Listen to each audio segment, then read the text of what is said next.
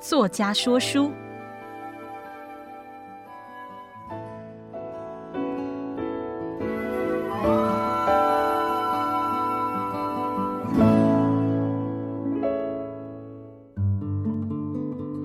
你好，欢迎收听爱播听书 FM 制作的书斋音频。作家说书，我是卧底经纪人钟文龙，我会为您挑选值得阅读的好书，让您花十五分钟的时间聆听一本好书，了解书籍的精华。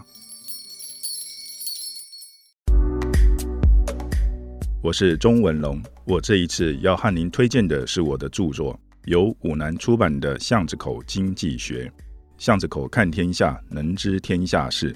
创作这本书是因为经济学被人误解是学院派科学，一定是经世济民的大学问，有点遥远。但事实上与我们每天的生活息息相关，甚至每个人都是经济学家。我希望用离生活最近的角度，也就是大家门前的巷子口，用最简单的经济理论。解释日常生活里的各种经济现象，让经济学生活化。这本书能够让读者摆脱经济学刻板、冷色与生硬的印象。我在这本书里将分成三个层面，分别是经济学的爱情观、生活观和购物观。接下来就由我亲自带你领略这本书的精华。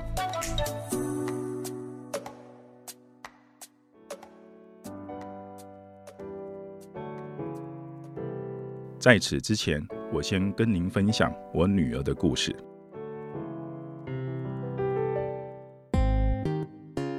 呃，有一天，我带了我们家的两个小朋友到南屯区的枫树社区的诚实商店，我们进行一场人生当中第一次的经济学的实验。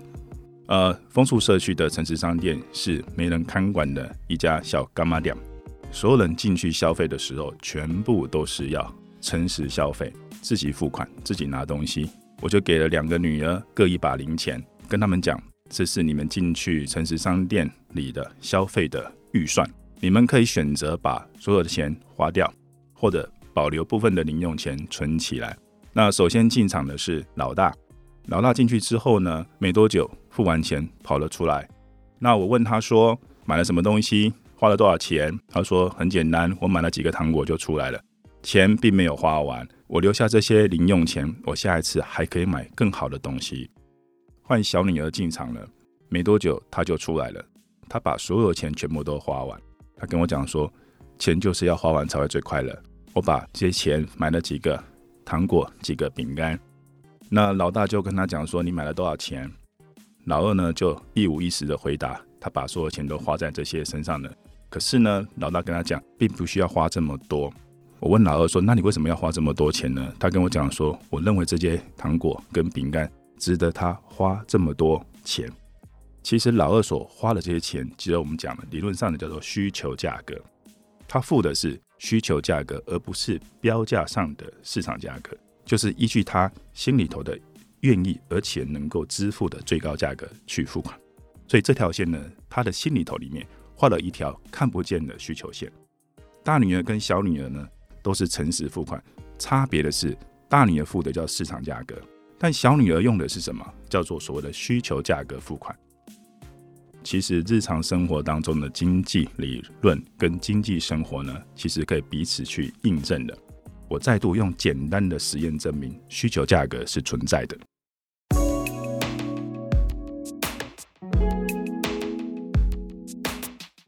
接下来，我将与你分享经济学的爱情观。爱情是不是一场交易呢？首先，我们来谈谈爱情的价格弹性。呃，我们都知道，价格弹性高代表只要商品的价格上涨，我们就会降低消费；反之，就没有所谓的价格弹性。也就是说，当商品价格上涨时，消费者不会减少消费。当然，爱情也有价格弹性的问题。古时候的爱情传说，双方爱到死去活来。家里又不同意的话，不是私奔就是殉情，这代表爱情的代价太高，就像《梁祝》的爱情故事一样，乃至于双方家庭都付出惨烈代价的故事。正因为渴望得到对方，非他不可，其他的风花雪月完全看不在眼里。我认为这就是爱情的价格敏感度太低，低到你不想选择，到最后也不会选择。这就是爱情不要有不想选择的场面发生，否则悲剧很容易上演。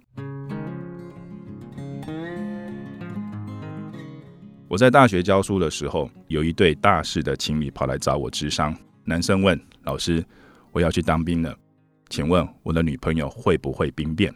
我回答说：“大学四年的爱情是一种很低的选择性，但是因为呢，在大学四年里面彼此的选择性不多，所以呢，机会成本也不高。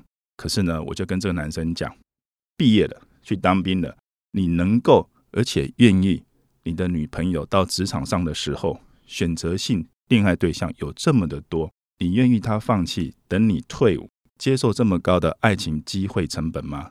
男生说：“老师，我懂了，我会放手，让女朋友有选择爱情的自由。”接下来换女生进场了。老师，刚刚走出去的那个男生是我的男朋友，请你告诉我，我应该兵变吗？我回答说：“你只要理性的计算你的爱情机会成本，去选择就可以了。”结果，他们真的兵变了。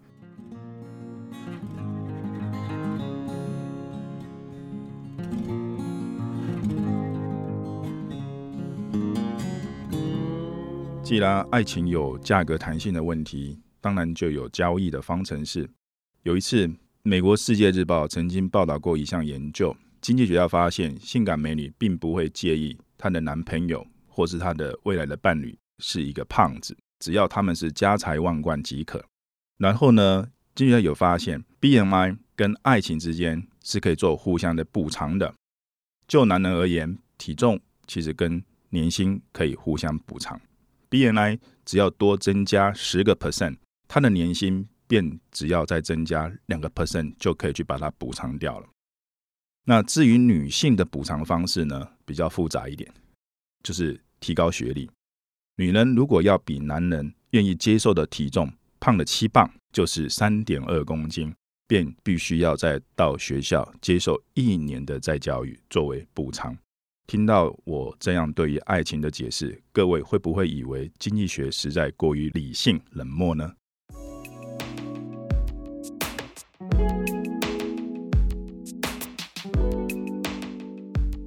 接着，关于经济学的生活观。我想和你分享一下星巴克价格的秘密。很多人手上都会拿一杯星巴克咖啡。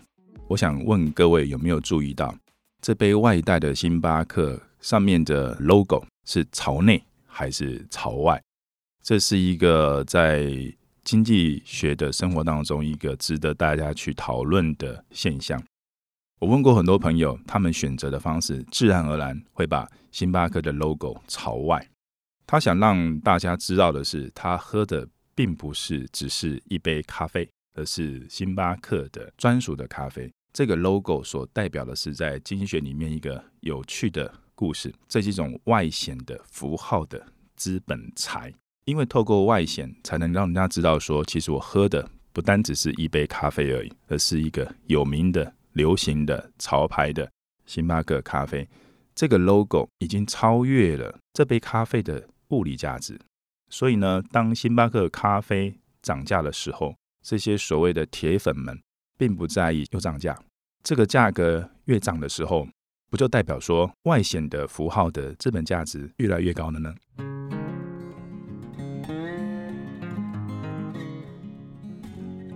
最后，我们来聊聊经济学的购物观。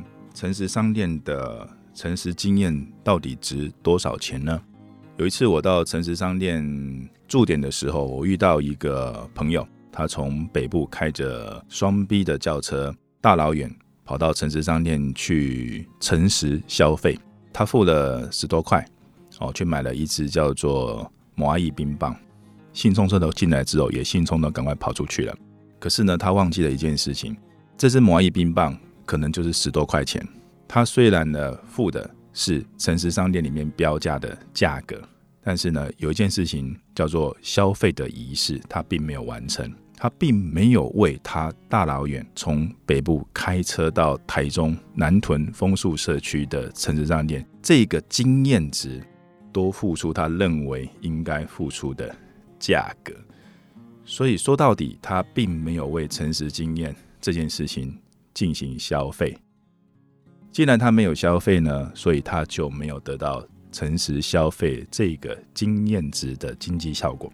呃，到诚实商店里面去做诚实消费付款的时候，不仅你要为你的心里头愿意去支付的这个价格去付款，而且呢，要为了你得到诚实消费这个经验，多付出那一些钱，全部都会用来支付诚实商店付给房东的房租。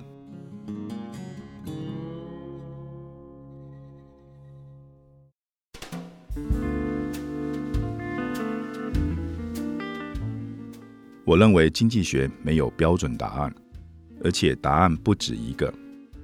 每个人心里头都有一把尺。其实，大部分的朋友都认为说经济学离我们的生活非常遥远。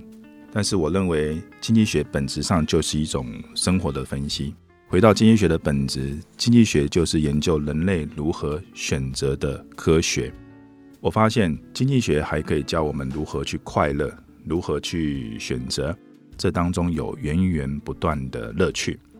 柴米油盐酱醋茶都是经济学，家庭内外也是经济学，连我们去庙里拜拜里面所谈的也是经济学。男女之间的恋爱、约会也都有经济学的影子。我认为经济学能够融入生活当中，我们就可以发现经济学的乐趣。我们生活中的大大小小的事情，只要用经济学的眼光来看的话，很多事情有更理性、精准的答案。